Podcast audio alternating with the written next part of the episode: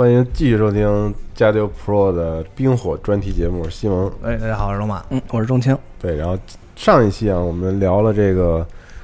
从先民一直聊到了这个整个版图确立，嗯，一直到了这个叫做兰开斯特王朝的故对事。嗯，对兰开斯特王朝的故事。对，嗯，然后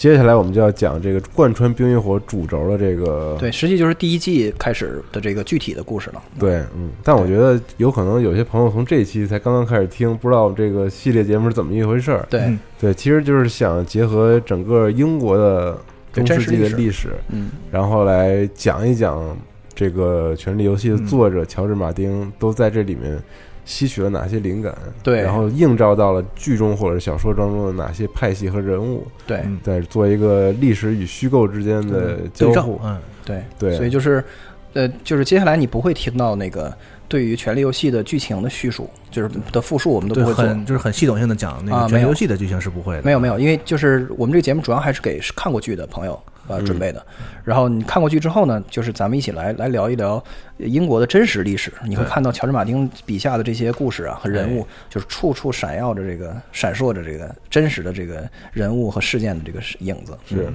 对。嗯所以上次我们就说到这个玫玫瑰战争之前的这个呃，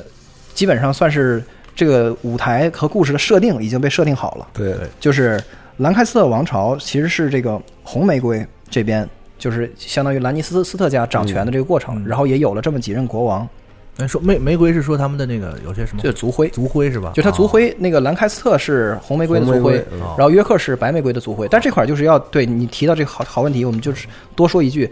没有人当时这么说，就是没有人当时管说，哎呀，咱们这个玫瑰战争开始了，嗯说那个就八年抗战，咱们才打了一年半，就不没有没有这个玫 玫瑰战争，这是一个非常非常靠后，恨不得几几百年之后历历史学家后给他起的名字，当时就是。就神仙打架，然后老百姓就是跟这看着，就是两个最猛的这个这这个呃家族。对，因为贵族都站队的，就是其实最显赫的贵的的的的贵族是两个人，第一个就是王，哎，国王就是兰开斯特家的这个这个首领嘛，然后第二这个显贵的这个贵族就是这个约克公爵，就是然后所有的人就无非是团结在这个王身边，或或者是团结在约克的两边这个站队啊身边，对，大家都是站队，甚至在莎士比亚的笔下出现过这种这种情节，但是这个肯定是虚构的，啊，就是说这个当时。两边这个代表就约克公爵跟这个跟国王手的手手下的这个这个这个爪牙，然后呃辩论，就是关于要不要继续打法国，要不要继续加税这个事情，两边就闹翻了。然后这个当时约克公爵愤怒的跟现场所有人说：“我们也没什么好说的了，大家的立场都很清楚了。你们要是支持我，就去身边的花园里面摘一朵白玫瑰。就是如果你支持他，你就去花园里摘一朵红红玫瑰红红玫瑰，然后然后拿过来。就是这是就莎士比亚戏剧化的把这个历史哦浓缩到一个场景里面，哎就是他就是写出这样的事情，就而且这个事情很很形象，就是两个玫瑰之间的战争，对，还挺浪漫的，这么听着感觉。哎，对，听着就好像是一个是，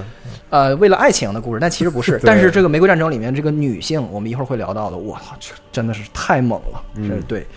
啊。然后就是先说一句台词，就《权力游戏》里面有一句叫 “Kings are dying like flies”，就是说最近只苍有蝇一样对王死的跟苍蝇一样，嗯就是啪啪的死。这是 Tyrion，就是小小恶魔跟这个 Joffrey 说的嘛，嗯，就是你你小心点，就轻点作 啊，就这种感觉。嗯对，因为这个王其实没什么了不起的，其实之后屡屡的死。现在。就是是刚，这他说这话正好是血色婚礼刚结束的时候，最容易死的就是这个 这这个职位，嗯，高危职业啊。对，高危职业，对，所以就是，呃，玫瑰战争的这个发生的这个根源，一个是我们说两边势均力敌，然后兰开斯特的王朝就是在法国这个遭遇节节败退，打不过，就是就是在海外的战争非常次，然后这个大家加的税啊，然后借的钱都白费了，这样大家就很生气。另外一方面呢，就是亨利六世本人是个特别无能的人，就是这个兰开斯特的最后一任这个皇帝，他是个呃一个最后一任王啊，他是个废物，然后然后他娶的这个媳妇儿是一个控制欲特别特别强的一个人，然后他就纯粹纯纯的这个妻管严儿。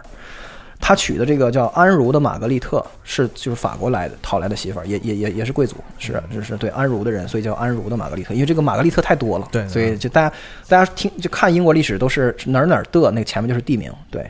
那这个玛格丽特其实就是可以看成是 Cersei，但我们这不是严格的对应啊，就是在这个人身上闪烁着这个 Cersei 这个人的性格，嗯非常非常漂亮，然后极其骄傲，谁看谁也看不上这样。然后基本可能我估计他英语可能也不太会，主要是还是说法语。然后这个脾气特别特别的暴躁，然后为了争夺王权是不择手段，而且就是他对他孩子他护犊子这个程度啊，就是为了孩子的权利啊，还有这个他孩子应得的这个国家，就是不顾一切，就是疯了一样的去去这个呃斗争。对，但是呢，他没有能力去去这个挽回法国战场上的败局，所以这个法国那个地就一块一块就丢回去了。原来那个那些割地赔款取得那些东西都白都白弄了，这样。然后查理金雀花这个人就是约克的公爵，就是我们这个故事里的主人公之一，就是这个奈奈德斯斯史塔克。哦，就是这个人呢，当时就是一副那个针砭时弊的样子，因为他不是王嘛，但是他是这个朝廷上面最重要的人，然后他就天天埋汰这个，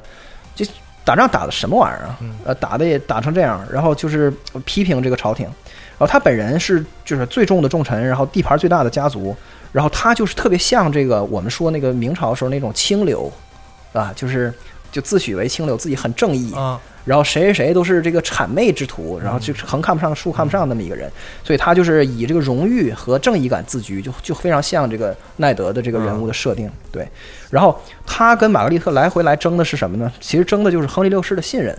就是他是呃一边是在枕边去争自己的老公，就是跟天天跟老公说那约克公爵是王八蛋，嗯你千万别就别听他的。完了。这这边就是在就在朝朝廷说你你不能让你媳妇儿就是这么去掺和咱们这个国家的事儿，因为国家的事儿还得交给咱们这个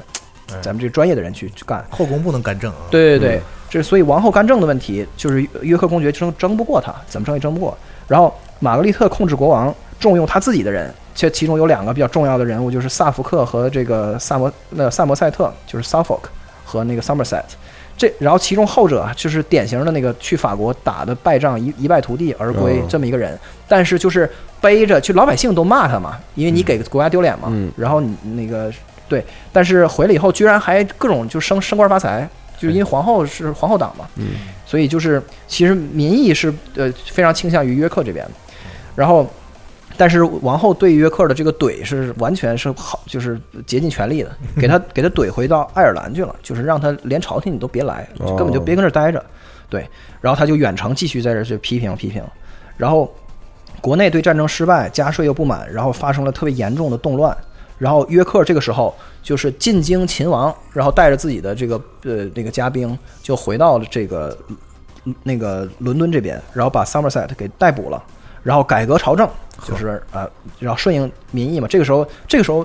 民意其实很支持他的，对。然后他自己就被封为了这个护国公，也就是所谓的全境守护者。哦就咱们回忆一下 of the North，那个这个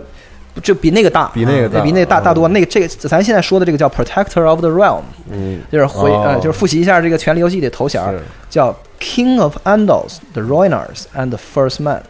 然后 Lord of Seven Kingdoms and the Protector of the Realm。但是第一个就是安达尔人、洛伊拿人和先民的王，嗯这个说的是民族的事儿，嗯是民族层面的事儿。嗯就是汉人、满人和什么人的共共主，对哎，这是个是民族的统一嗯。然后第二个叫 Lord of Seven Kingdoms，这是王权，七是是个行政层面的事儿，就是我管多大地儿？对 你们这些就是这些这个公国侯国，也也都是小国，但是都得听我的，嗯我是那个大的那个王国嗯，对，所以是王的王，是王国的王啊。然后最后这个 Protector of the Realm，就是主要强调军事和外交啊，尤其是军事。嗯对，所以他有点像是那种摄政王的感觉。这个头衔是唯一一个有不百分之百挂在国王身上的名字，就是奈德，就是在那个那个王非常小的时候，嗯。他也就是被托孤的时候把这个头衔托给他，哦。要不然他他他也不能坐在铁王座上又给怎么就他不他出事儿以前他不是管过一阵子那个朝廷的事儿吗？对。就是因为他是这个全境守护者，就是叫 Lord 呃 Lord Protector 或者叫 Protector of the Realm，对，类似于护国公加军委书记这样。然后这个时候亨利六世痴呆了。就是所有的事情一顺百顺，都都是就是史塔克家族这边，就是约克家族这边特别顺，然后国王就是就是痴呆嗯，然后完全没有反应，嗯然后一痴呆就是可能得有个两三年时间，就时间挺长的。然后在这个这个过程中，就王后就没招了，因为她其实她的政治筹码就是她老公，对呃，别的啥也没有。然后亨利亨利六世后来就是就是醒过来的时候，把这个、把约约克的优势突然间就给打了个措手不及，就是他有一天突然就好对，突然就好，这个病很奇怪，他 突然就好了。不是，痴呆呀，对，然后就是间歇性，但是这一阵儿就是几年时间，然后等醒过来之后，玛格丽特赶紧就是抓住机会，然后全面的翻盘，就是国王已经是已经神志正常了，所以现在他要收回所有的权利，嗯，然后就开始说这约克这不对那不对，然后所有的这个官儿，所有的那个的的实权全收给这个王后这边，然后就把约克又一次赶走了。这个时候约克就绝望了，他发现就是说，我作为就是就是首相啊、摄政王这样的的的角色，我作为这个就是高级职业经理人。是对公司是没法儿真正的实现控制的，我只有说就是管理层收购，就这公司就得是我的，我得当老板，我当总经理根本就不好使，对，没法贯彻我的东西，所以就 no half measures，他就决定就是兵变，然后清君侧，就直接把国王给抢来了，然后给看住，然后把自己和自己的后代指定为国王的继承人，因为就是他不能直接把国王杀了，那个太不像话了。是。那个就是太夸张了。那所有人就不会再支持他了，因为他就是没有道弑君者就是啊，没有没有哎道义了嘛，所以他就还是跟以前，你看这个事儿在英国老能发生这个事儿，跟中国就不可能，对，哎，就跟谈买卖似的，就是啊，咱俩商量好了，就是签协议这种。嗯。然后马玛格丽特就疯了嘛，阿茹的玛格丽特，然后他自己的儿子乔弗里的这个，他儿他儿子不叫乔弗里，他他儿子还叫爱德华，好像，但是就是他儿子相当于这个乔弗里这个角色嘛。的这个继承权被剥夺了，这还有好，就是他就是整个陷入歇斯底里的状态，就是说不顾一切我要夺回我的这个王位，然后就开始开始打，嗯，然后呢，他还调教自己的孩子，就是曾经有过一，就是后后来的战争，就是他们有一次打赢，就是打赢了，然后这个时候在这个战场上，他调教自己的儿子。那个时候，那个他儿子才才才七岁，他说：“我公正的儿子，你想如何处死这两位骑士？就抓住的敌方的这个将领。”嗯，这小孩说：“让他们人头落地。”就是这小孩才七岁，但是他特别嗜血，嗯然后特别喜欢杀人。就是传闻说他十岁以前自己已经亲手杀过两个人了。我操，而且就是他流亡期间，就是天天就是就是呃追着打别的小孩儿，然后就是这种就一他是个 bully，然后满嘴都是那个我是王，所以我要拿回就是回去讨要我自己的东西，就是一个非常非常残忍的这么一个人，随时就要夺回王座这样，然后。这个跟奈德一样，现实中的这个约克公爵，他也是以正直自居嘛，然后不不屑于耍手腕，然后也没有幽默感。这个人就是交不着朋友，boring 就是特别没劲。就是咱们咱们身边其实多多少少都会有这样的朋友，是啊，就是他这人其实是个好人，你跟他办正事儿、工作对是特别好的，聊不到一块儿去挺古板。对，我操，你跟他一块儿抽抽根烟你就完了，就是老巨尬巨尬那种，就不行不行的那种感觉。对他就是这么一个人，然后导致他没人缘儿。你说他掌权那么长时间，包括他地位这么显赫。他就团结不到人，凡是那种可团结可不团结的，就中间的那个那个地带的人，都是他应该争取的嘛。嗯，结果事实证明，他一个都没争取到。哦然后就导致他后来就是翻来覆去的跟马跟那个玛丽特，就是跟跟红皇后这么打的过程中，发现对方合纵连横，这个兵力是他的三倍，就是最后大大决战的时候，然后自己就是根本就打不过人家，最后就就死死在当场。战死沙场了，对，嗯然后他死的时候特别特别的惨，就是被戴上这个指王冠，就是嘲笑他这个哦，就你这小样儿还你还想对对对。还想窜，嗯。他给做了个指王冠戴在头上，把他头割下来，然后穿在这个插在这个长矛上面，挂在了城堡城墙上，就跟奈的这个呃结局是一样的，对。所以就非常惨，head on the spike 挂在城堡外面，就这块儿就是让人就不禁去思考这个问题。就是我身边，我觉得基本上分两派，可能一半儿一半儿吧。我有一半儿的朋友会觉得 Ned 是一个特别正面的人，因为他是就是具有道德感和这种呃荣誉感的人骑士精神的那个啊，对骑士精神的人。嗯然后呢，他所以他特别惨，就是被这个小人这个害的特别嗯啊，所以就很生气。是大家，所以大家非常支持，大家对史塔克家族的支持就来自于他他这个父亲非常的这个正直，这样。嗯，虽然聊不到一块儿，但啊是是好好人啊，嗯，对对，那边是其实宁人王八蛋嘛，对。但是我我还有一一半的朋友就是觉得 Ned 就是一个就是一个嗯玩不起的人，他在权力的游戏里就注定要失败，嗯。因，为他这个人就不会玩儿，对，就是他不就是不懂得耍手腕儿，他等于是拒绝参与这场游戏。也是有一定道理。对，你就你像我们记得那个小小指头不有一段特别著名的论断吗？就是说这个世界其实就是一大坑，嗯世界就是坑，然后所有人就在往外爬，往从深渊里往外爬。那有的人当拒梯子了，对，有的人拒绝爬，那他就烂死在这个坑里了。嗯，然后有的人很拼命爬，但是一不小心掉下去了。嗯但是你不管怎么样，就是你在这个坑里，你唯一能做的事情就是爬。所以这这场游戏就是权力的游戏，所以为达目的是不择手段的。嗯这就说到了这个，就是马基雅维利主义，就实际上是这个就是近代的政治思潮中就是最嗯最主要的一种的的一种思想，包括后来的霍布斯的那个的那些东西，其实都跟他的这个他就是跟他的这个东西是有一脉相承的。就这个，就马基雅维利这个人其实是那个意大利城邦的一个，他也是一个从政的这么一个人。然后他当时就写了一本书叫《君主论》，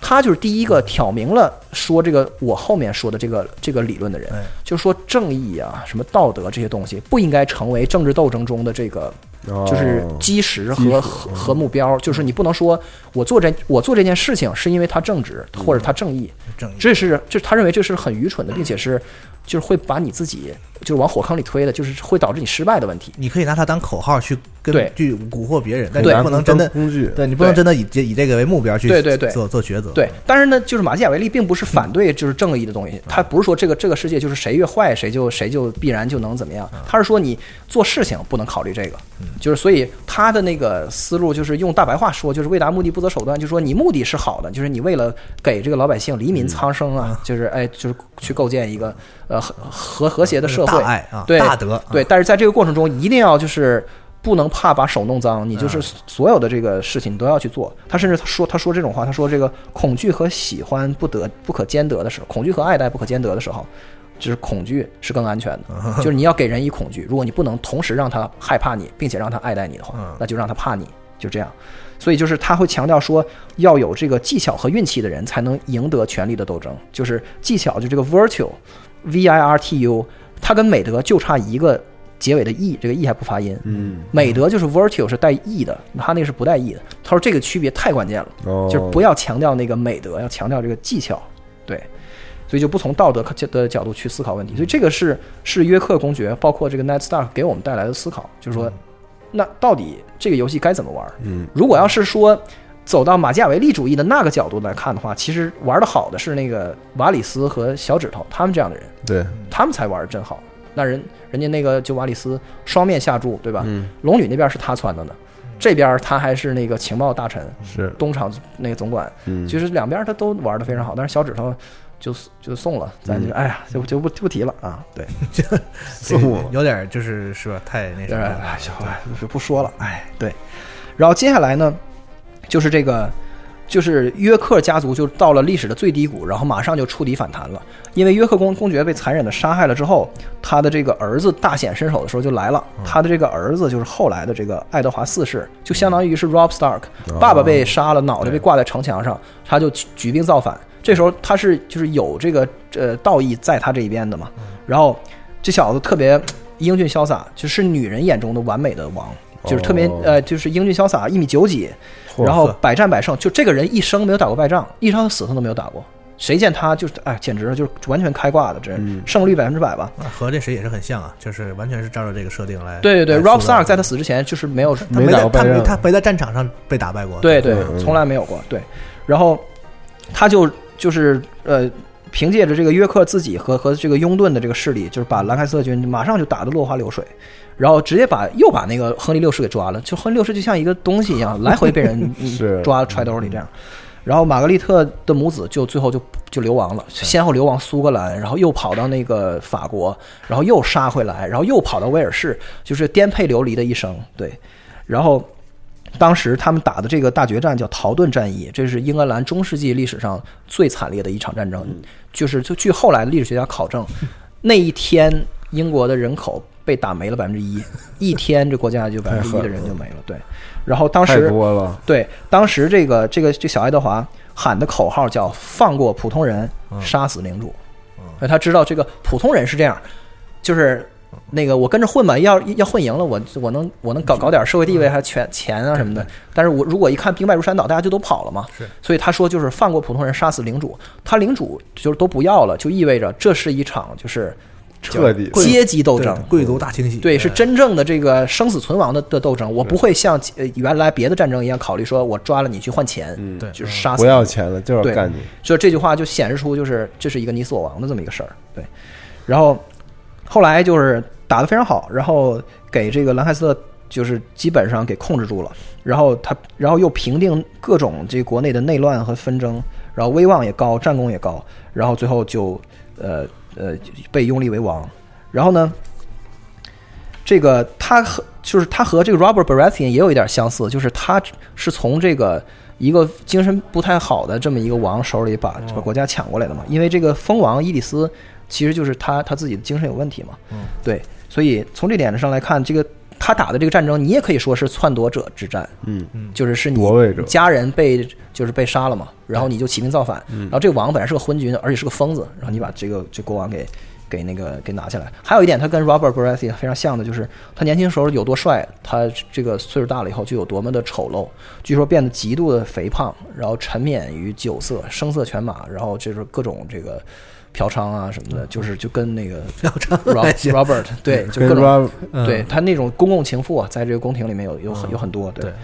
就是这样的一个人，所以后来也是糟践的够呛。但可惜这个在《冰与火》的剧里没看过他年轻的时候的这个，对，没有任何表现。没有任何一场戏是演他年轻时候的这个。对对，就只看到他后半段特别这个不堪的。臃肿肥胖的样子。对对对，那个样子就是爱德华四世后半生的样子。嗯然后爱德华四世背后有一个关键人物，就是其实有这个人物非常非常多，咱们就不交代了，就只交代这一个人，就是沃里克伯爵。这个这个人就是叫 Kingmaker，为什么叫他 Kingmaker 呢？就是造王者，嗯就是要没有他帮助，爱德华四世断然上不了位的。哦，就是他是一个非常非常关键的王佐之才就是。对对对，啊就是他亲手把这个王送上了王位，所以他就是在这个约克的的王朝里面，就是非常的地位就仅次于王，绝对是国王之首级别的。然后他就跟这个咱说 Kingslayer 正好是对仗的关系，就是他是哦 Kingmaker，不是不是弑不是 Slayer，对，嗯。是造王者。然后这个人是一个那种两面三刀的人，极其这么一个灵活的人。然后他自己特别惯用的两个伎俩，一个就是造谣，就是别人都没他这么下作，他就是就是雇人嗯到各地去散散播这个不不利于对方的这个这个这个谣言。会利用舆论吗？，对，非常会会利用这很下作吗？哎，感觉好像 其实还权术挺斗争的常见手法，，对对对对对对。然后另外就是他就是在这个呃，就是之前兰开斯特王王朝控场的时候，他不是在海外嘛，然后就是他驻军就得不到这个补补贴，他就自己在公海抢劫，就在英吉利海峡抢别的国家的船，然后抢劫这个事情是其实是是危害英格兰的。因为你抢劫会导致贸易这个总额衰衰减，会会导致最终会导致国家一个支柱性的产业就是收税啊，就关税，这个就是会收的比原来少，所以你是其实在坑国家。但是你抢劫这个事儿本身立竿见影，你就你就会有钱，你就会有补给，而且你抢别的国家的船，你抢人法国啊，包括其他的这什么这那个那个荷兰的那些船，人家会引来报复的是吧？这个不是，就是这个啊。短短期来看，你是民粹的人眼中的英雄啊，因为你在外面欺负别人，就你在钓鱼岛打别人船，棒啊！对，所以老百姓，哎呀，老百姓特别特别爱他，就是是所以是民众眼中的这么一个英雄。然后后来他就是造了王之后的这个这国际政治的局势就变成了一个三足鼎立的状态，就是英国、法国和勃艮第。嗯，他们当时在法国基本已经没有，就是就只剩非常非常小的那种港口，有那么一两个地方他们站着。然后其中这个这个勃艮第这这一块呢，其实是法国的内战的事儿，但是势力也很大，互相就是法王和和勃艮第的这个人，就是呃两双方都消灭不了对方。然后他就跑到法国那边去，因为这个是三足三足鼎立嘛，嗯就是大家开始有合纵连横的这种情况。啊然后他就是用了一年的时间去斡旋法国国王把自己的公主嫁给爱给爱德华四世，一嫁这勃艮第这边就完了，然后咱们一起来联合干勃艮第了。对对对对，然后就是他觉得这个自己弄得特好，我不仅造了王，然后我还给他安排这个最重要的这个政治的联姻，嗯。对。结果爱德华不，他不买账，他不想跟那个法国结盟，他想跟那个偏弱的的那边结盟。勃。艮第啊，嗯。对他想跟勃艮第结盟，嗯。但是呢，其实其实哎结不结盟也就那么回事，因为有有英吉利海峡，反正也伤害不了他。是。对，然后这个时候就出大事儿了，就在这儿，他给他介绍对象这个过程中，好像据说都把那个公主都给接到那个伦敦了，嗯。然后结果回回来发现一个惊人的事实，这哥们儿自己偷摸秘密婚礼娶了一个普通人儿，哦，娶了一个特别普通的贵族，也算贵族，但是是比较低阶层的。嗯。这个还而且是个寡妇，呵，就是就是叫喜欢呗，对，就是喜欢喜欢的不行，叫做伊丽莎白·伍德维尔，她就是相对应于这个剧里面的这个瓦兰提斯莱的小护士。小护士啊，啊，那个小护士？就是《血色婚礼》里面最后肚子被哦。攮了好几刀死了。我的那个为了他出惹的事儿嘛，对。然后他不接受人家女儿，对。卓别林他孙女对。哎，对演对对对的那个角色，对对对对对嗯，就是劳勃为什么要出那个事儿，就是因为他本来政治联姻，他当时就就是那个战战争形势要求他必须要娶 Walter Free 家的孩子，嗯，你娶了你才能过那块儿。我觉得他比历史上这个还更更更理亏，对对对，因为他是先答应了人家，对对，对然后后来又反悔了。对，就至少他没有提出反对。人沃里克跟那边斡旋，天天跟那个法跟法王那儿公关对攻了好久，然后把人公主都接过来了，然后最后你整给我整这个，嗯，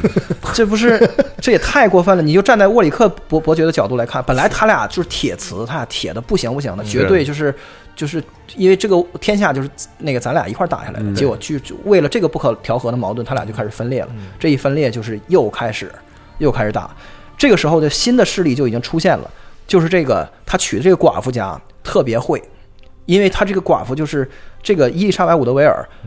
特别特别的漂亮，而且这个传说她家是那个河巫这个女巫的后代，就说哦就是，但是这个我们现在看应该是这个政政敌在造谣啊，是。但是这个写小说特别写这个她是女巫这个故事就精喜欢彩。这个题材啊，精彩一百倍，对。所以就推荐大家去看一个英剧叫《白王后》。那《白王后》里面就是就是把它按照就讲它有他的事儿，对，就这段儿，就是爱德华四世这一段儿，哦，一直到这个中世纪结束，就说他是有这个施法的这个能力，嗯所以他就诅咒别人，就是这样，他哦诅咒自己的的的的政敌，把自政敌家孩子都给就诅咒流产了，然后怎么怎么样。英国妲己就是，对，特别猛。而而且他有个妈，他这母女俩就是都有这本事。我的妈！而且他这个妈妈就是就特别会钻营，就包括他当初怎么跟人邂逅，你就想象那个全套啊，就跟那个现在咱们看那些都市的爱情小说里面那些投机钻营上位的那些的故事就是一样都，是套路啊。对对对，完全被套路了。然后他俩爱的不可自拔，就导导导导致这个伍德维尔家族鸡犬升天，然后朝廷里全部都提拔的是这个 就是这个这个呃平民家族的这个其他的人。外戚现在对对对，然后这个外戚呢，还有一个联系，就是跟勃艮第那边儿那个有一些亲戚关系，嗯所以跟勃艮第的关系就更好了。哦最后就彻底把跟这个法王这边联盟就给整黄了。嗯，对，然后就是因为这女的，对，最后这个沃里克的伯爵一看没招了，他就开始这个呃有二心，他就开始撺掇国王的弟弟篡位。国王的弟弟嘛，就是爱德华四世的亲弟弟啊，嗯他其实就是觉得那个如果造王者能够支持我，其实我还有戏。是其实他也有这个权力的欲望嘛。但是后来反正怎么打都打打不过，然后因为爱德华四世确实是那种。哎呀，有有天助，就是你想扳倒他，其实很困难。其中有一阵儿一度都把他给抓了。哦爱德华四世被控制之后，自己特别的那个淡定，就那意思，老哥你不用跟我那个怎么地，咱们咱都是一家人，你说怎么办就怎么办。然后因为他就是因为爱德华四世特别的配合，导致沃里克伯爵没有任何的立场和借口危害于他，嗯，最后就。把沃里克给架在那儿了，最后生生俩人就回伦敦了，然后回伦敦，然后这个这个这个爱德华四世本人就是，哎我去，那个时候他还没有胖成那样呢，然后还挺帅的，然后就是走在伦敦的那个街道，然后老百姓看，哟没事儿啊，我还我们还以为这个政变了呢，发现没事儿，回到伦敦就放虎归山，然后人爱德华四世坐地就又变成那个就有权利了，你就没法控制人家，所以就是这种吃哑巴亏这个事儿就发生了不止一次，对。感觉特特惨，用尽了心机，最后也没那什么了。对对对，嗯。就是特别次。然后最后就是给他逼没招儿，他跑到法国去嘛，然后打不过，最后他居然跟那个跟跟咱们上文讲到那个红王后，那个流亡在法国的那个红王后举成了组成了这个奇特的丽特对对对，就是让他打败的那个，对对对对当初嗯兰尼斯特家的 Kingmaker Maker 的敌人就是把这个 Cersei 那边给打败了，然后咱们咱们这个沙克这边才能上位嘛，嗯。就得跟自己的死敌集成了这个不结成不可思议的联盟。嗯。因为当时的那个大金主就是法王说，你俩只有你俩一起干，我才愿意资助你们，给你们派兵。然后他俩投资啊，对，就是为了权力，就是一点脸都不要了，这种杀亲之仇就是完全都不不都不在话话下。嗯对，然后结果就这么打过来了。然后就是又是呃这个一场一场大战嘛。然后在讲这个这个故事的结尾之之之前，我们把这个 Rob Stark 这个事儿说完。其实 Rob 在这个《权力游戏》里面，这个娶小护士的这个事情的后果要比他这个严重的多。是。他就是直接导致自己就是全家灭血色亡婚礼嘛，对，就是全家就是被当当场就是哎，然后这个事情小护士还怀孕了吧？对。对，怀孕了。但是这书里面没有这么惨啊，嗯。就我们必须得说，这个《血色婚礼》是电视剧里面的，就是公认的最好的一集。嗯就这一集里里面大量的原创的情节，嗯好像是 IMDb 评分最高的几集之一。对对，就应该是九点九吧。嗯然后就是没有跟遵循书里面的那个情况哦，他把小护士安排在在现场了。嗯，其实那小护士没有在现场，当时在别的地儿。哦，但是戏剧效果满满分，而且那个他们当时把把艾米尔送到洞房，然后把门一关上，你记得吗？当时开始弹那个琴，就是然后开始拉那卡斯特梅的雨季，那个那个音乐响起的时候，哇，那个镜头调度，整个那个那种那种那个大事儿发生的那个、那种前夕。哎，对，就是呃乌云这密布的这个效果，简直好极了。我们在那里面看到这个那乐队里面有一个人是 Coldplay 的鼓手，嗯，就他就是他他对，就特特别喜欢，然后他就跟剧组说我想去那个 那个那什么一下，对，是特别逗。然后就是血色婚礼这个事情，直接的借鉴其实是历史的两个事情，但是都不发生在我们今儿讲的这个时间。其中一个叫黑色晚宴，这个惨案是发生在就是后来是几百年之后，当时是这个苏格兰詹姆士二世詹姆斯二世登基之后才十岁，然后他设宴邀请一个政敌，就是对方家里面就是趁一个五千人的这个部队，嗯这个这个部队是具有推翻他的能力的，所以他就哦特别忌惮对方。然后他就是表现很大方，他就把对方请到家里来说那个来吃饭，就是然后宴会嘛。然后当时就是给人家那个道格拉斯兄兄弟俩都给请过来，嗯威廉和大卫，然后请到这儿以后，吃饭吃到一半儿，就听到这个鼓声，就是咚咚咚，就这样的，就有这个这种沉重的节奏就就出现。然后据说是还有人把一个猪头、嗯烤的猪头给给给搬上来，就是意味着死亡。嗯对，然后他俩就知道大势已去了嗯啊、哦，因为这个。就他俩就是去的时候完全没有想过鸿门宴这个事儿，因为咱中国历史上这样的事儿太多了，以至于就是大家觉得动不动就摔杯为号，你对对动不动就杀客人啊。就你让我去重庆，我肯定是要寻思寻思的，就我不能说，你让我去我就去，那肯定不行。所以对，但是那个时候就是就是天主教治下的这个世世俗社会是不能干这个，因为你人活在世间是为了什么呀？对，你你活活着干的一切就是为了死后能够对，就是。因为死死后才是重要的，咱们这个这现世你不能干这么邪恶的事情，嗯。对，所以谁能能想到他们为了现实利益能干这事儿？所以他俩当场就被拉到后院儿去，然后还进行了这个简单的审判，派人站在那儿说你俩有什么什么罪名，你俩认不认罪？也不认，不认我们也判，就是反正他们这个真的是他们这个文明劲儿，其实挺奇怪的，在野蛮时代的文明劲儿，对。嗯，然后当场就被处决了。对，这个就是这个黑色晚宴的这个真实的的的事件，所以哦血色婚礼就是就是其实是借鉴了他这个事情。然后还有另外一个事儿叫格伦科大屠杀的更离奇，就是也是另外另外一个时代，但是也发生在这个苏格兰。当时的那个王就是新上任的时候，当时两个最重要的大大氏族，就相当于咱们这，比如说史塔克跟兰尼斯特，嗯，就是两边站了两个队，其中有一个队赢了嘛，这个输了的这个队就是这是这个麦当劳呃叫麦克唐纳家族，嗯。就是 McDonald，、嗯。你跟那个词儿跟麦当劳差不多，嗯。啊，这个家族就是没有站在国王这边儿，但是另外坎贝尔那边就就就站队了，然后坎贝尔那边就得到了新上任的这个王的那个命令，就是把他们家给我屠杀掉。哦，然后这两个家这个家族本来就是世仇，几百年的世仇，但是都生活在这个苏格兰嘛。然后这个坎贝尔氏族就以查税为为名，就上人家家去，就是就是带着一队人就去人家家了。那虽然是世仇，但是人家那个苏格兰当地有传统的，就是 hospitable，呃，就是就是这个就是这个呃款待，就是说你我来你家，你虽然非常恨我，但是既然我是来客做客的，你就必须得款待我。然后那边也非常乐意，所以麦克唐纳家族就开始招待，然后晚上就是这个喝酒，然后就唱歌，还还闹得还挺不错。嗯，然后就在这个欢乐祥和的气氛，当天晚上他们熟睡的时候，客人就是就是偷偷的爬起来，然后给他们家全都是屠杀掉了。嗯，然后少量的这个跑跑出去的人跑到深山里，然后还被追杀，然后哦，但是最后还还是有非常少数的人活了下来。所以一直到今天，就是格伦科这个地方，就发生这个惨案的这个地方的饭店，还会有一个可能就是呃，主要是一个历史的玩一个梗吧嗯，它会有一个牌子在当地的饭馆门口放着这个叫“无坎贝尔允许”，就是坎贝尔家族的人不能往里进，一直到现在还有。对嗯，然后我们接着说这个爱德华四世的这个事儿。然后后来他翻盘之后呢，就那个沃里克伯伯爵的那个奇特的联盟还是没有打赢，最后哦沃里克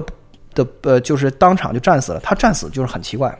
就是本来那个是兵力什么都占优，但是因为他们这个结盟就是东拼西凑啊，他就是大家彼此之间这个变数太多，就是弄不到一出块儿去。出问题的那个概率太大，就谁有都有可能被背叛。所以在这个前提下，他们在一场浓雾之中战斗，谁也看不清楚，导致那个其中一个这个呃成员把另外一个成员的族徽认错了，互相打起来了吧？然后就互相打起来了。哎，然后就出现内讧，然后出现内讧以后，所有人都搞不清楚，就以为是真的那个，就是有人就叛变了啊而而且不知道该杀谁，结果就自己跟自己就在浓雾中打成一团，然后爱德华四世那边就杀回来，直接收拾残局，就平汤就赢了，行，嗯这个冷兵器的年代啊，这个大雾很要命。非常有日本战国打仗啊，经常就是因为有雾，就自己跟自己打起来了是吧啊。吧？还有一些随便造个谣说造反，然后再加点雾，对就像你说的，哎，就能自己跟自己打起来，就是经常以弱胜强，都是靠这个。嗯对啊，也是服了。你说你你说他之前也不商量好，对，然后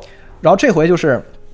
就是都都都死利索了，就是红王后就被抓住了，彻啊彻底就废了。哦，他也没死啊。但是后来他又被就是很久很久之后被法王又花了一些钱给他赎出来了，就怕他就是呃留个后手，万一有个什么利用价值有，点政治价值，当一个固定资产束之高阁。但是这个人就是这红王后最后就是贫病交加，就穷死了，最后非常惨啊，后半生是毫无希望。然后他孩子就死在战场上了，哦呀，人家爱德华四世还真是挺厉害，就是嗯就我就觉得他是一个被上天眷顾的人，嗯，就人家没什么心机，而且这个人挺任性也，把人都干了。对，就是他犯的错误要在别人身上的受要受到的那个后果呀，要比他这个严重多了。他居然没事儿，而且他就是自己最后自己的病病死了，就嗯就也算老死，算算善终嘛。然后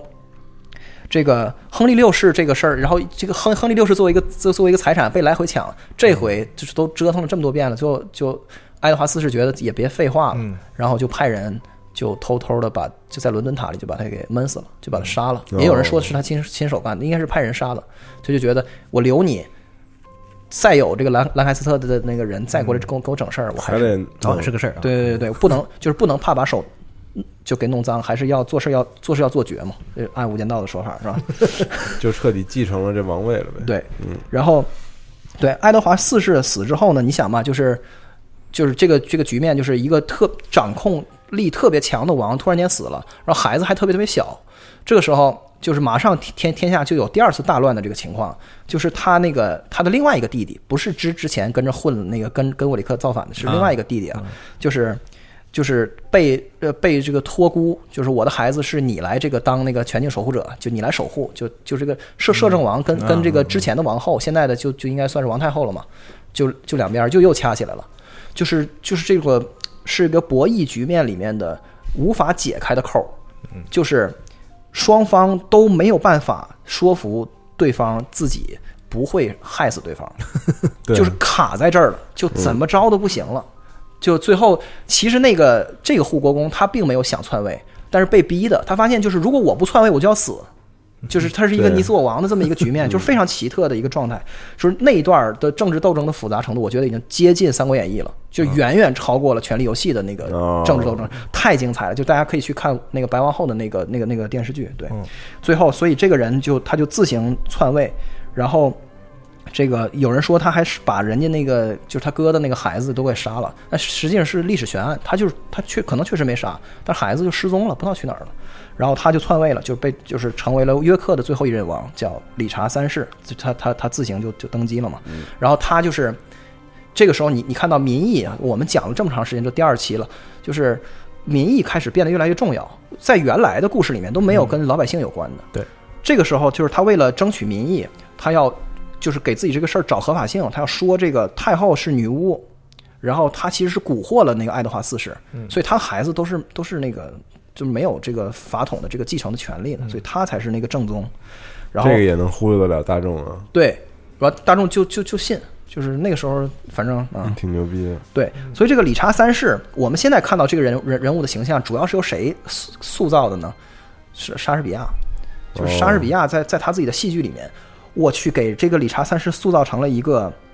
驼驼背的、丑陋的、瘸腿的，然后非常心机婊的，然后这么一个就是阴险毒辣的这么一个小人。嗯，对，但实际上这个人并不是这样，这个人其实长得还行，就是还挺帅的，但是被这个呃就被污名化到了一个不可思议的程度。包括这个，因为因为我们马上就就要讲完这个这个部分了，这个玫瑰战争的结束就是下一个朝代的开始。就是史官写前朝的时候，一定要把前朝的末代皇帝抹得特别特别的黑，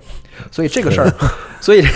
这个 这个也是也是他行他政治的需要嘛。所以说，就是乔治马丁这块儿他也说过，就是其实理查三世在他心中跟小恶魔是这个非常就是有很大的共同点的，就是世人在他们身上看到的是恶毒丑陋的这些东西。然后包括就是你像小恶魔的这个身体的这个情况，那是他是个侏儒嘛，所以那个中世纪的人就觉得小恶魔，你看维瑟洛人就是管他叫恶魔，为什么管叫恶魔呢？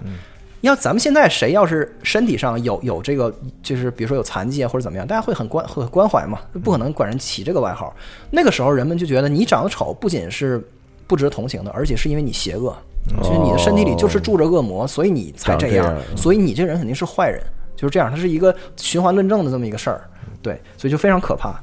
所以就中世纪的人的思维方式。然后理查三世就是为了为了就是呃就是调理这个民意嘛，他还把这个爱德华四世就是呃就是最自己最生前最喜欢的这个公共情妇，这个叫伊呃伊丽莎白简肖，这个简肖 Jane Shore 这个女的拿去游街，就说她是个臭婊子，对，然后就是祸乱朝政。然后这个简肖去游街的时候，其实并不是裸体的，他是穿着薄薄的一层内衣。对，但是你要知道，那个时候的，就是就是基督教的世界里面，就是穿成那样，对当时的人的冲击，跟咱们看电视剧看到的那个色西游街是完全一样的程度，那就简直就是就就到到到头了，已经太夸张了。对对。然后实际上，这个理查三世就说一句题外话，就是他后来。居然在二零一四年的时候，在这个莱斯特，就是英国现在的一个一个一个一个城市，莱斯特城，对一个那个停车场底下，就是无意间被人挖出来了他的骨头。呵，怎么这怎么能证明是他呀？就是 DNA 检测，然后还有他那个陪葬的那个东西能看出来是他，然后就是然后就就各种交叉验证，就是发现就是他。就是说现在还有活着他的后代，然后做 DNA 是这意思吗？呃，对，然后还有还有一些他的他的陪葬品，还有还有他穿的什么，就是他的那个带的那个金属的东西啊，就只有他，肯定是他了。对，然后包括那个什么，就是他的那个年代的那个检测啊，然后就是全部都是对的。嗯，然后呢，就发现他的这个 DNA 跟这个女王是是一致的。然后就是跟伊丽莎白二世啊，跟现在的老太太是对对对，就是他们是是一一直下来的。但是他跟前朝王室，就是他们不是从诺曼王朝、金雀花王王朝这样继承下来的吗？他们跟前朝的王室是不一致的。就是在理查德，呃，就是在理查三世，包括爱爱德华四世在上面的某一任的王后就出轨了。这不是，就是我们讲了这么半天，我们讲了这么半天，就是其实这个一大支儿，就一直到今天，这个可能。就从绝对的那个法理上来说，都是扯淡。就是中间有一个秘密，但是现在我们已经没处去查了，不知道在哪儿出的轨，所以是妈妈这边传下来的，根本就是就，嗯，这也没什么，就是很荒唐了，已经。对对对对，嗯。然后我们就是把这个就是玫瑰战争最后的最后的这个这个结束，两败俱伤。然后最后的这个收这个残局的人是谁呢？就是呃，在我们权力游戏里面看看上去的这个这个龙女，嗯，对，就是从这个。对面法国，然后这个借了别人的兵，又奴隶军团又怎么着的，然后这个跨海而来，然后收拾就是风卷残云的收拾掉整个这个旧河山。这个人就叫亨利都铎，嗯，然后亨利王朝。对都铎其实是其实是兰开斯特家族的旁支，就是那个女儿，然后嫁给别人，然后别人的姓。这个这么这么出来的这么一支，其实他离那个继承权前面大概还有七八个人。结果这个玫瑰玫瑰战争打的是如此之夸张，就是小王子又在伦敦塔里失踪了，怎么就他往前排排排排排，居然排的还前三名了，基本上。但是其实还是轮不着他，就是 就死活也是轮不着他。你要是看那个王室家谱，你看他那一支上面要省略很多，要不然画不下。就你要是把他的那个祖上都画的话，那个家谱就就太宽了啊。对，然后所以说就是他自己。就是从这个法国这边借了这个兵，然后就过来，然后就是顺应着这个老百姓对于玫瑰战争的厌倦，打了三十多年，民不聊生。嗯，然后他就说：“你们都来拥护我，我来这个去去呃把这件事情做完。”然后他的这个妈妈就只有他这一个儿子，但是他妈妈特别忍辱负重，就是叫玛格丽特·博福特，然后就是一直在宫里面。然后给人家就是当侍从啊，怎么怎么样，就一直当卧底。卧卧了卧了几十能有能有几十年底，然后最后又嫁给了这个就纯粹的政治联姻，嫁给了这个非常重要的人物叫马 Marcus Stanley，就嫁给了斯坦利。这斯坦利是一个机会主义大师，相当于《权力游戏》里面的小指头这样的人物。嗯。这个人在每次就是的那个站队的时候，内战要站队的时候，他就跟他弟弟那个两边各站一个，就是我我我站左边，你站右边，每次都这样。然后全天下的人都知道这个人根本就是他，你不知道他的中心在哪里，他这个人就是一个投特别会会投机的这么一个人，然后他永远都是那个脚踏两条船，所以都很都很安全。对，然后在这个就是亨利都铎跟理查三世最后的这个大决战的时候，他就再一次上演了这个事儿。最后就是这个局面就跟中原大战一样，就张学良和和那个和和两边的这个关系一样，就是我支持哪边，战争就结束了，啊就到这个程度。对，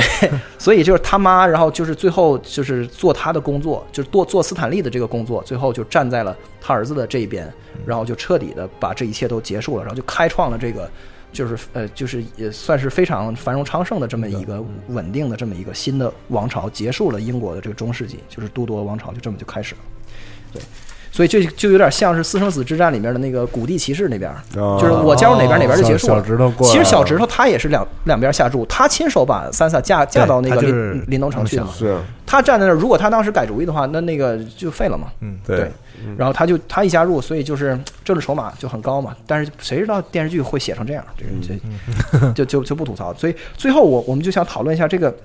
亨利都铎，这个时候就是为了赢得民意，民意做了很多很多的工作。就是他其实自己是一个超级品牌。为什么说他是超级品牌？他自己是威尔士的都铎家族的孩子，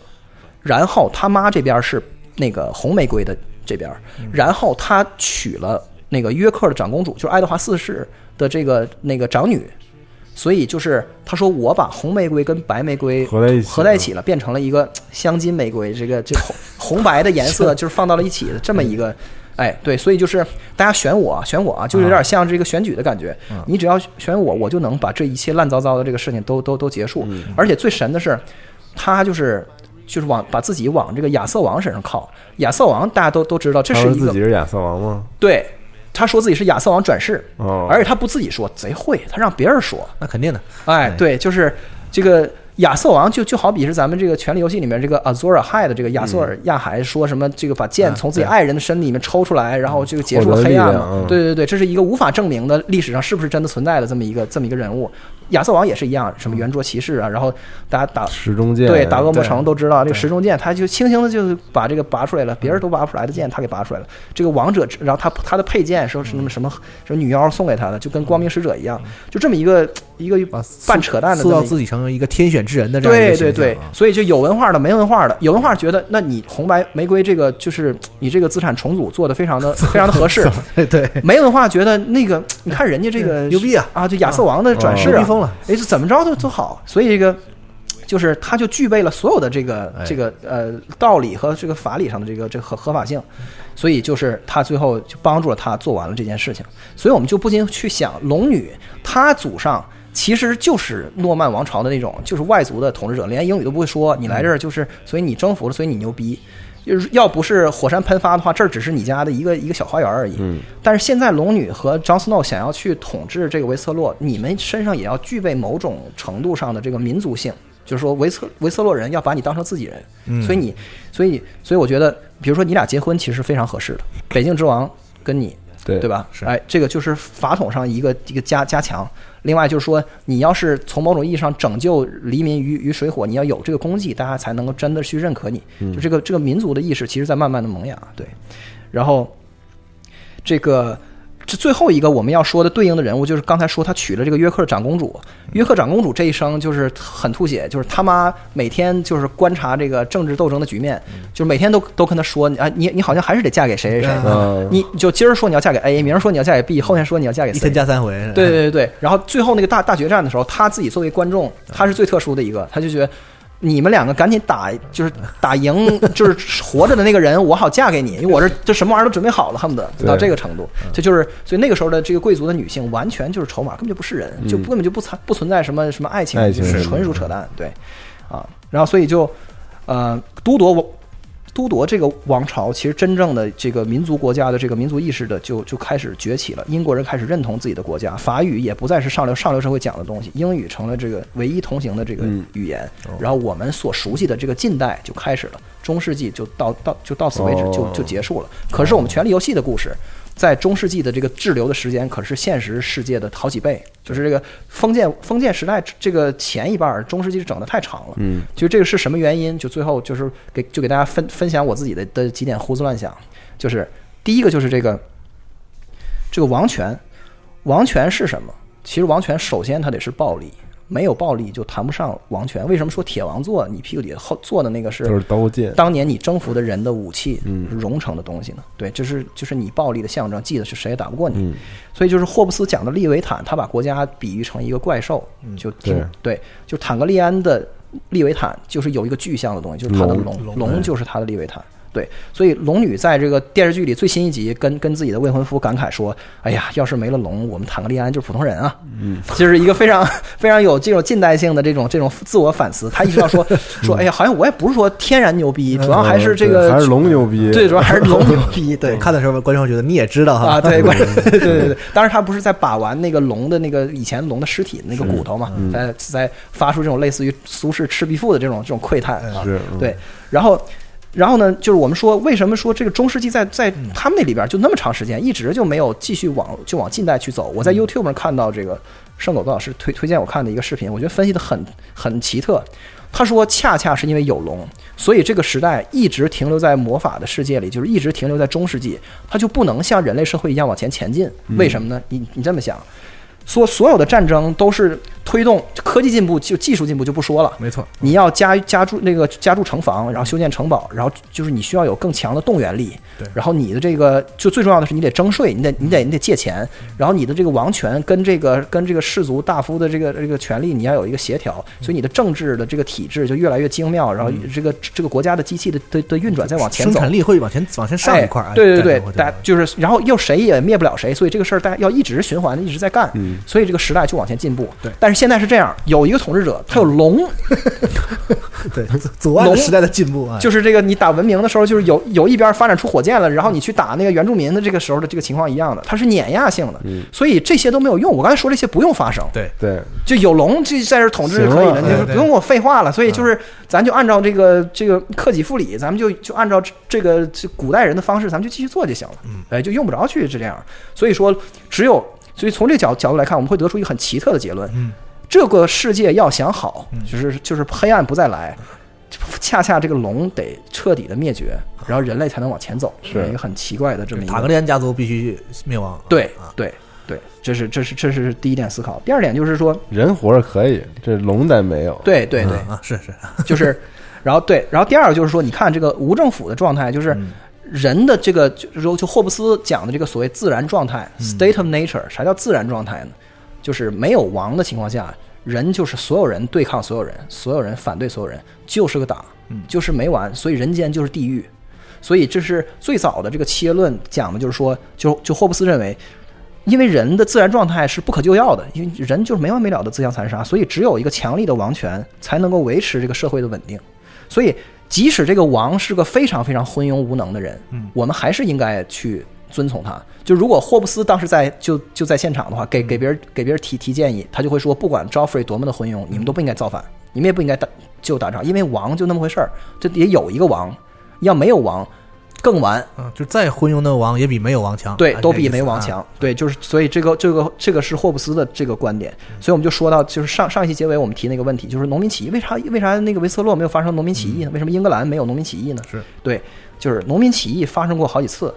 而且这个很值得深思的是，农民起义从来不是发生在最穷最穷的时候。中国不是都已经不行了，就是最穷的时候，大家对官逼民反，不了了对，活不了了才嗯才农民起义。他那个是恰恰是最穷的时候没事儿嗯，然后开始好的时候，这个人口减少，比如说黑黑死病嗯，然后这个干活的人不够了，然后土地太多，领主领主就开始要想办法招揽这个这个佃农，这个时候底底层的人才开始造反，他觉得哎。我可以占有更多的东的东西，他是这么一个状态。哦，然后农民起义，包括这个底层的人造反，根本就不是中国的那个说我取而代之这概念，就是打砸抢烧，没有别的。他们就是杀到伦敦去，然后就开始逮着这个贵族和他们看不上的人，就是斩首砍头，然后把他家里的东西、金银财宝给就给卷了，给拿走，就完事儿了，没有别的。然后他们从来没有人去想过，就是包括治国呀、什么统治，对，有一个叫泰勒的，就是他们当时那个就是组织这个起义的人，他也没就没想过说我来当王，他因为他不会，他们连字都不识，中世纪的的的识字率极极低，只有这个教会的人才能去做这个思考的的的这个事情，所以就他就根本就没有这个心智模式说去去取而代之，就是就回答这个问题，所以说这个。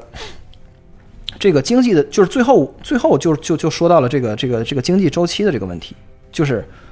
我中世纪里面是没有这个嗯永远没有好时候的，它在一个循环，就跟咱八位机音乐里面讲的那个正弦波一样。嗯，它为什么不上下波动嘛？对，它就是一个循环，就在这儿。就是你发现，只要这个社会没有真正的生产力的进步的话，那么大家就都在那个所谓马尔萨斯陷阱里边。马尔萨斯是一个人口学学家，就是他提那个其实非常朴素，一就是大白话说就是，这个自然资源的增长是线性的，比如说今年是一。呃，明年是一点一，后年是一点二，大后年是一点三，但是人口人口添加率就是咱俩生仨孩子，那就是一点五往上乘，它是个指数级的。对所以人口是指数级的增长，可是资源是线性的的那个增长，所以马上就会出现人多地少就不够吃的这个问题。所以在这个在真正的这个吃的生产力解放以前。就是完蛋，就是人一多，这个国家什么昌明君主都不合适，就不好使，总是会有各种各样的偶然的的事件，把这个历史的必然就是带到现实中，就这国家要出事儿，嗯。然后战争什么自然灾害或者怎么样然后开始死人，然后把人死到什么程度呢？人均的耕地变得很大，然后哎，这国家就就又开始发展，嗯，所以就是这是这么一个中世纪的这么一个循环，所以中世纪的农业人口一直是百分之九十以上，中世纪不可能有。权力游戏里面说君临有一百万人，我操，那个这是不可能的事儿。嗯，就几十万人都已经疯了，因为养国英格兰养不起五五十万个不种地不的人。种地的人，不种地的这个不种地的手工业者，没有那么多工作岗位，对，所以就是在这个生存线上存量的争夺，它不可能有长治久安，所以大家只能就是抢来抢去这样，所以这个，所以有一个过时的理论说，战争是人类的免疫系统，就是就好像人就是战争哦。就是国家是一个人的身体一样，人太多了，发炎了，哎，就是这个发炎了，所以要就是靠靠这个白细胞来怎么怎么样，嗯。对。难受一阵，杀杀死那些坏死的细胞啊。对对，所以说真正的突破只有就是龙什么的都没有用，开明的君主什么就就就龙女、小恶魔这样的人都不是这个回答时代的这个致命问题的这个答案。哎。这个答案只有这个就是